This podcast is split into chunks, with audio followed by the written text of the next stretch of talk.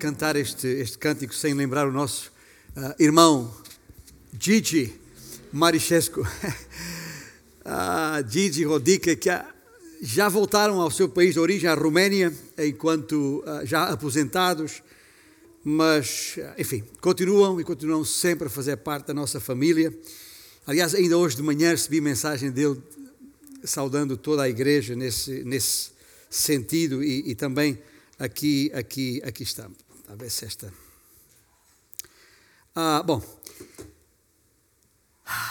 que alegria, que alegria podermos, podermos estar juntos ainda e cantar.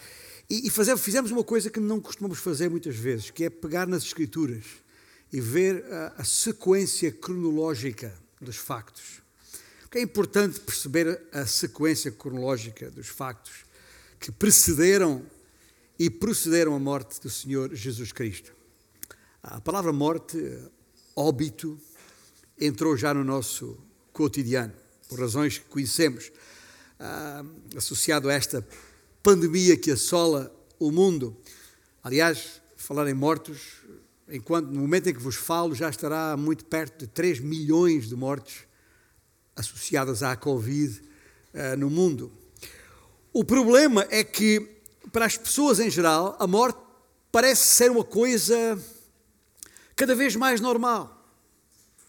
As pessoas falam na morte já como que ah, para morrer basta estar vivo. Aquela forma de falar que as pessoas têm.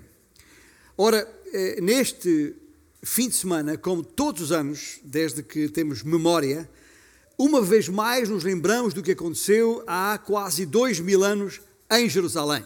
Acabamos de cantar sobre isto quer a morte, quer a ressurreição do Senhor. Numa sexta, ou numa certa sexta-feira, Jesus esteve morto, cadáver. Contava-se o seu número entre os defuntos. Mas tal facto, eu quero aqui sublinhá-lo, não foi uma coisa natural.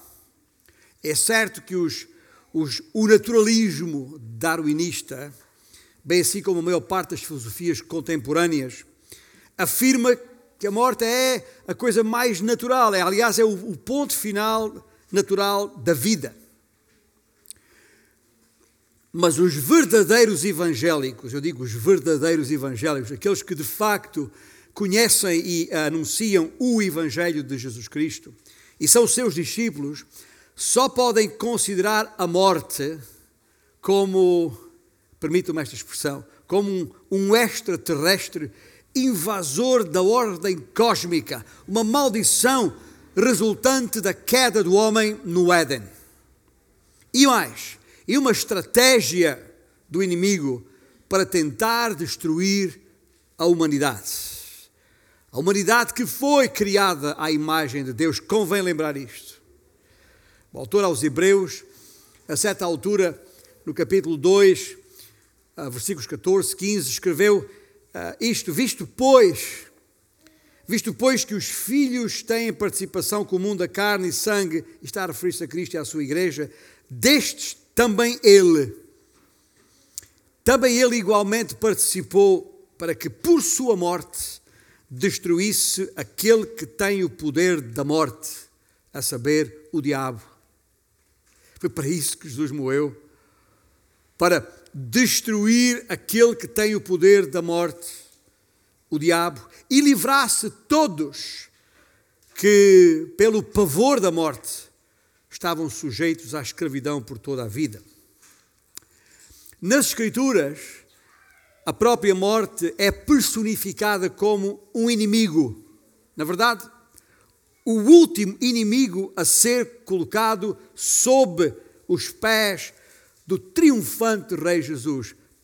Paulo escrevendo à, à igreja em Corinto, naquela mesma primeira epístola que há pouco referimos durante a ceia, mas já no capítulo 5, versículos 25 e 26, capítulo 15, versículos 25 e 26, disse: Porque convém que Ele, Jesus, convém que Ele reine até que haja posto todos os inimigos debaixo dos pés. E depois acrescentou isto: o último inimigo a ser destruído é a morte. Portanto, nós precisamos de ultrapassar esta, esta ideia de que a morte é uma coisa natural. Não é. é um inimigo, é um intruso, não era suposto, não foi esse o plano de Deus.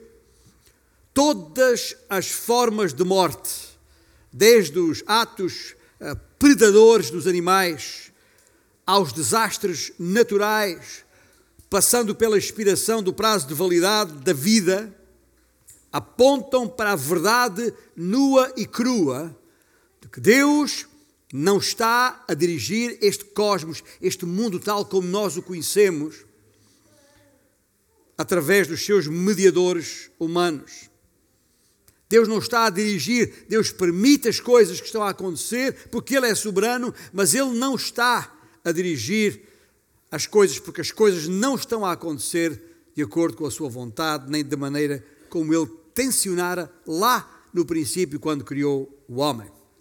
No presente século ou era em que vivemos, todas as pessoas continuam a envelhecer, a adoecer e a morrer, mais cedo ou mais tarde. Mais cedo ou mais tarde, seja por velhice ou por doença, seja por acidente, por uh, homicídio ou suicídio, as pessoas acabarão por morrer. Morte significa separação. É quando a vida se separa do corpo. Quando alguém morre, o seu corpo desfalece, cai morto, literalmente cai, porque não tem mais vida, porque a vida se separou desse corpo. É isso que morte significa, etimologicamente, separação. E, portanto, trata-se de um, de, um, de, um, de um ato, eu diria um ato violento, contra o propósito original de Deus, quando soprou a vida no corpo daquele homem que fez do pó da terra. Tal como está escrito em Gênesis capítulo 2, versículo 7. Então formou o Senhor, nosso Deus, o Senhor Deus, ao homem do pó da terra e lhe soprou nas narinas o fôlego de vida. E o homem passou a ser alma vivente. Quando alguém morre, a sua carne volta ao pó da terra, uma aparente contradição do ato criador de Deus. Mas há um homem, porém, que nada deve à morte como salário do pecado, que não pode ser acusado pelo Deus deste século, um Deus com letra minúscula, que é o diabo referido há pouco, porque ele, o Senhor, e ele só, Jesus, tem uma consciência totalmente limpa diante do tribunal de Deus. E nem podia ser de outra forma, dado que Ele é o próprio Deus.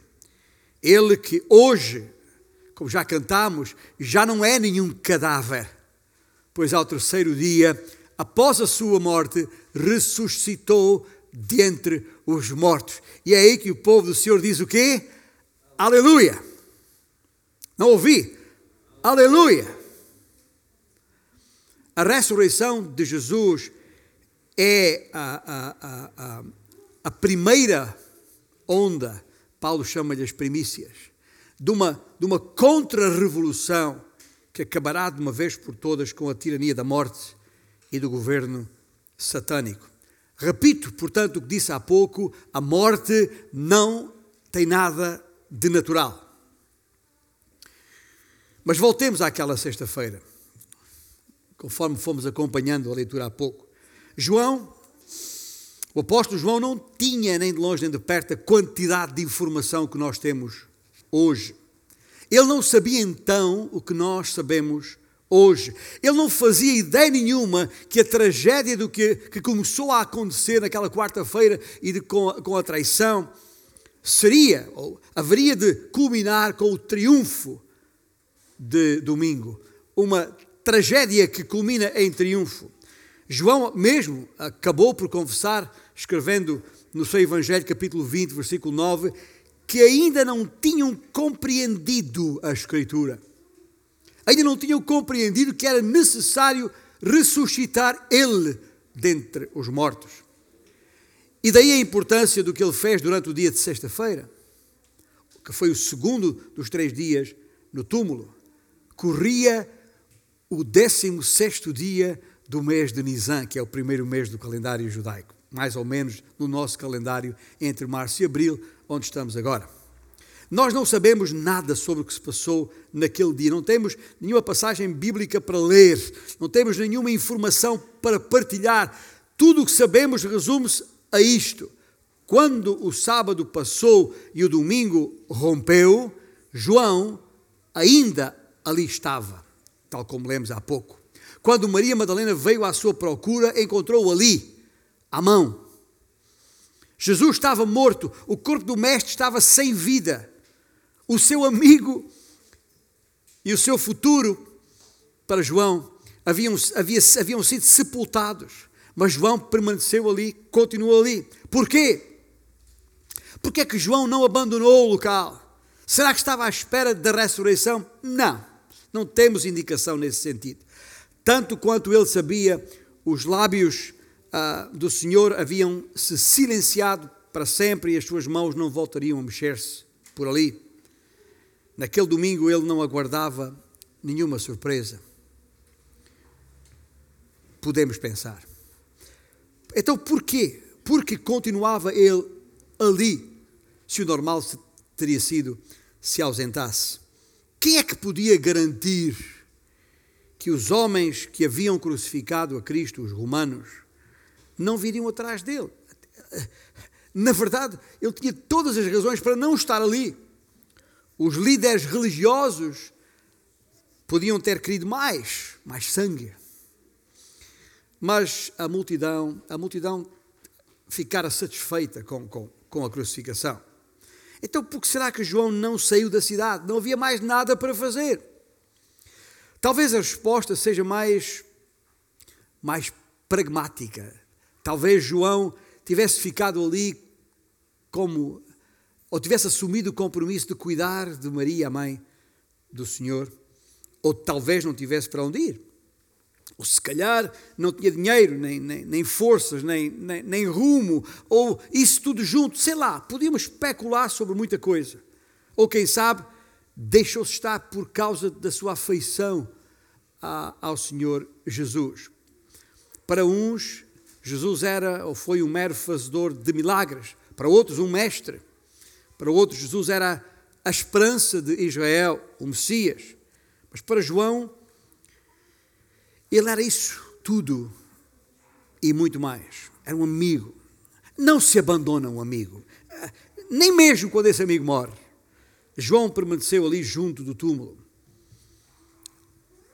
Era, afinal de contas, hábito seu. Lembra-se no cenáculo, quando na última Páscoa, ali estava ele, perto reclinado. Ele estava perto no jardim do Getsemane. Ele estava perto no Gólgota durante a crucificação, estava ali aos pés da cruz. E depois deixou-se estar ali num outro jardim, a uns passos de distância do túmulo. Será, será que ele compreendeu tudo o que estava a passar sobre Jesus? Não. Ele declarou antes do seu próprio Evangelho. Estava ele contente com o que fez Jesus? Hum, não parece. Abandonou ele a Cristo? Tão pouco.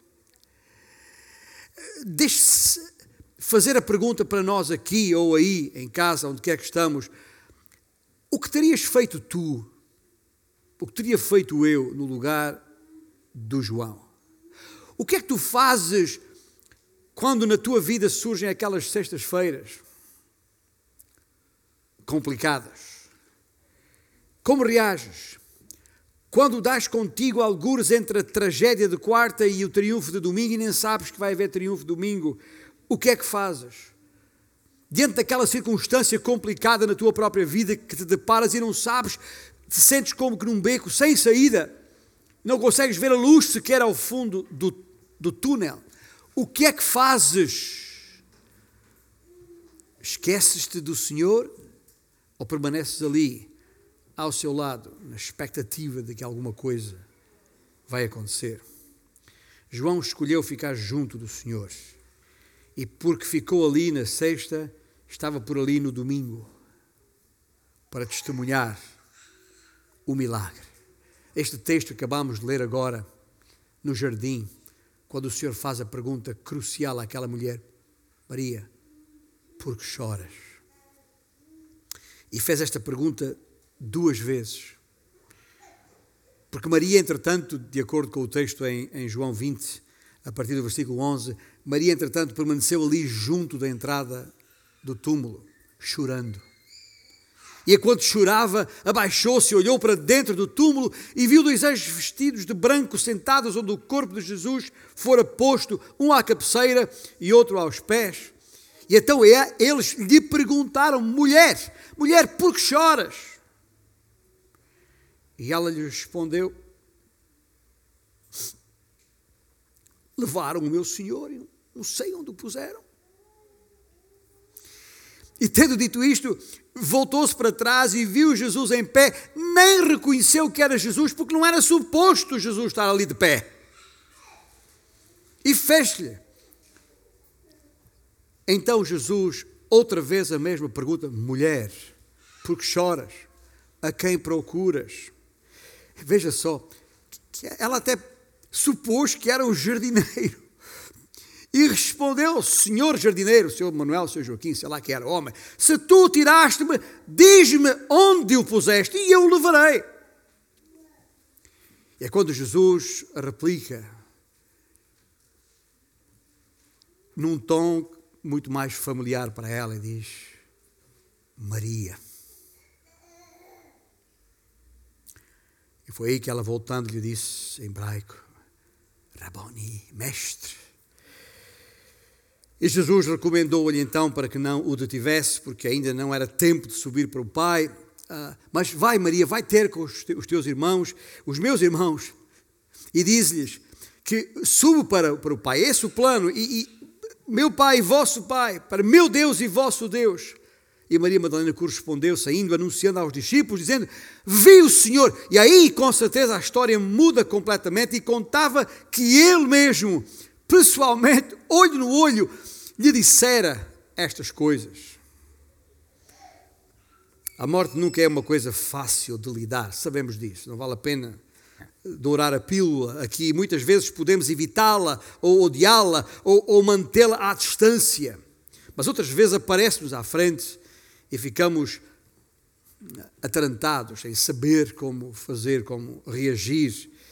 E é por isso que Maria Madalena permaneceu ali sozinha no jardim do sepulcro, e estava ali naquela madrugada daquele domingo de Páscoa, para, enfim, uh, preparar o corpo para permanecer no sepulcro ad eterno.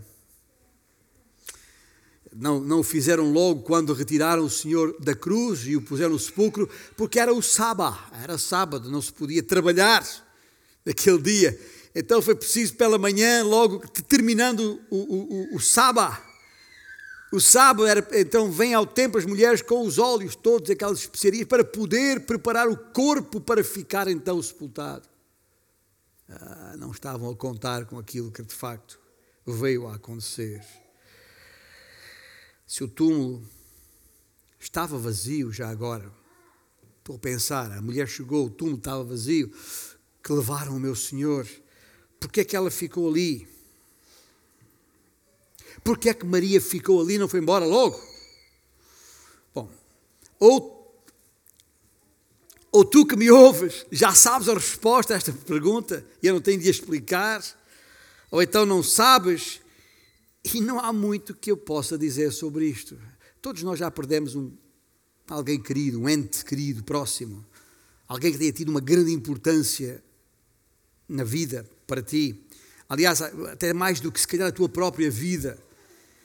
E, e, e essa pessoa já morreu e, e, já estiveste naquela situação de ir lá junto da sepultura e até deste contigo a falar como se a pessoa estivesse a ouvir quando não, não está de todo. Ah, ah, ah, mas porquê? Porque é alguém com quem se tinha uma relação muito próxima. E Maria tinha amado o Senhor até à morte, servindo-o ah, com toda a fidelidade e por isso permaneceu junto ao túmulo sozinha. Talvez alguém aqui, ao acordar nesta manhã, lembrou mais um, a mãe, o pai, o filho, a filha, o tio, a, sobrinha, alguém muito próximo que já partiu, ou que na Páscoa do ano passado ainda estava aqui, entre nós, e, e entretanto partiu. E por isso tem o desejo de ir lá no cemitério e estar. É, não é que a pessoa tenha consciência de que a pessoa sepultada possa estar a ouvir, porque ela não tem vida nenhuma, como já referi, mas é, é, é, é o mais próximo que eu posso estar e isso as pessoas vão até ali e têm estes, estes momentos. Porquê? Porque há um sentimento que não se consegue explicar, porque sentimos a sua falta, porque. E todos nós já passamos por isto, eu sei. E ela chora. Ela chora porque o túmulo está vazio. Chora sobre um sepulcro vazio. E veja bem o, o contra, o paradoxo disto, porque aquilo que em princípio deviam ser boas notícias despedaçou o coração desta mulher. Hoje nós declaramos que o túmulo vazio é uma das maiores provas da ressurreição. Fazemos-lo muitas vezes. Porém, Maria chora. E sabe o que é que isso me mostra? Isso mostra que as evidências por si só não convencem ninguém. Escuta bem, nós consideramos que o túmulo vazio é uma das maiores provas da ressurreição de Cristo. E isto quase dois mil anos depois. Esta mulher está ali, diante do túmulo vazio, diante dos seus olhos, uma prova in loco, e não está convencida, está triste. O que prova que, por si só, as evidências não convencem ninguém, a não ser que a evidência seja acompanhada por uma compreensão adequada e um coração aberto para receber o Evangelho, nenhuma vida será transformada. Maria, Maria estava na posse de todos os factos certos. Ela tinha todos os factos corretos diante de si, mas ainda assim tirou as conclusões erradas. Levaram o corpo do Senhor. Roubaram. Ó oh, Senhor Manuel, jardineiro, sabe onde está? Diga-me para eu poder preparar. E não poucas vezes nós fazemos o mesmo. Diante de aflições, diante de tragédias, diante de catástrofes, diante de problemas sérios na nossa vida, difíceis de aceitar, o que é que fazemos? Lamentamos, choramos as nossas circunstâncias. Se tivéssemos a, a perspectiva de Deus, nenhuma lágrima sairia dos nossos olhos, a não ser que fossem lágrimas de alegria, a não ser ah, quando temos que chorar com aqueles que choram. E já agora, se o desejo de Maria tivesse sido satisfeito, ou seja, o corpo ainda na sepultura, era isso, é isso que ela queria, não acha que então sim teríamos razões para chorar? Porquê? Porque não teríamos nada para celebrar, nem Páscoa, nem Natal, nem coisa nenhuma, nem esperança teríamos. Faço aqui a pergunta: que Jesus formulou a Maria. Só que agora faço-a a mim, faço-a a ti, nesta sala ou aí, onde quer que estejas. Porque, porque choras. Porque choras.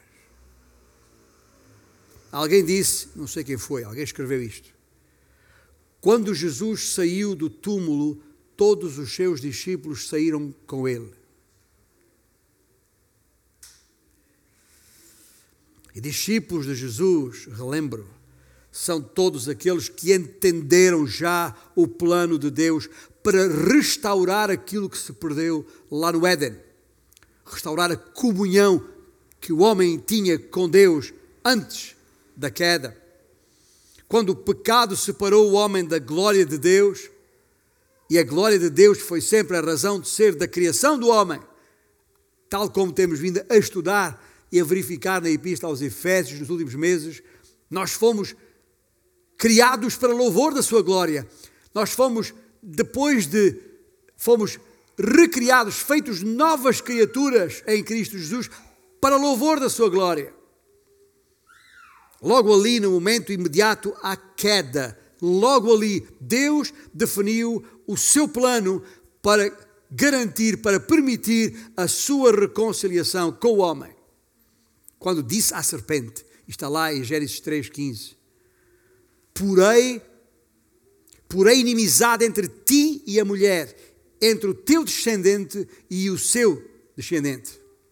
Este te ferirá a cabeça e tu lhe ferirás o calcanhar. A mulher a que Jesus, a que o Senhor se referia lá em Gênesis 3:15, ninguém sabia. Nós hoje sabemos que é Maria, porque no plano de Deus o Senhor escolheu uma mulher para poder ter um homem como tu e eu, que não deixou de ser Deus, porque a semente não era a dela, é a semente do Espírito Santo. E sem deixar de ser Deus 100%, Jesus Cristo se tornou 100% homem e por isso tinha que nascer de uma mulher, ser o descendente de uma mulher. E é este Jesus, este descendente de Jesus, o mesmo Jesus que na cruz feriu de morte a cabeça da serpente. Este mesmo Jesus que na ressurreição venceu a morte para nos garantir a vida eterna. Já aqui e agora. Discípulos de Jesus são esses. São todos aqueles que entenderam o plano de Deus para restaurar aquilo que se perdeu. Lá no Éden, no Éden entenderam e creram e creram que Jesus é o Salvador, o resgatador, o redentor, que foi ao Calvário para pagar com a sua morte o preço da nossa vida. E tendo ouvido isto e tendo crido nisto, o confessaram como Senhor.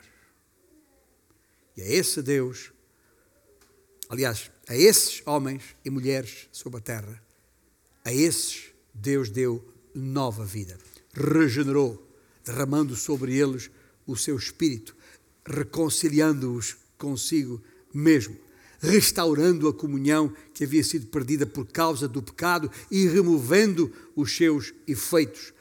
Não mais culpa, não mais condenação, pondo fim à separação. Para quê? Para que voltássemos a ser para louvor da sua glória, nós, os que de antemão esperamos nele. Estes são os discípulos de Cristo. Discípulo de Cristo é aquele que pertence a uma igreja qualquer. Não basta pertencer a uma igreja. Não basta identificar-se com uma religião cristã que seja. Não basta passar pelas águas do batismo. Discípulo de Cristo é este que crê, entendeu todo o plano de Deus para a salvação em Cristo Jesus e nele creu. E por isso a pergunta vem para terminar. E tu, onde estás? Para para pensar. Consideras-te um discípulo de Cristo ou um mero cristão, zeloso da tua religião?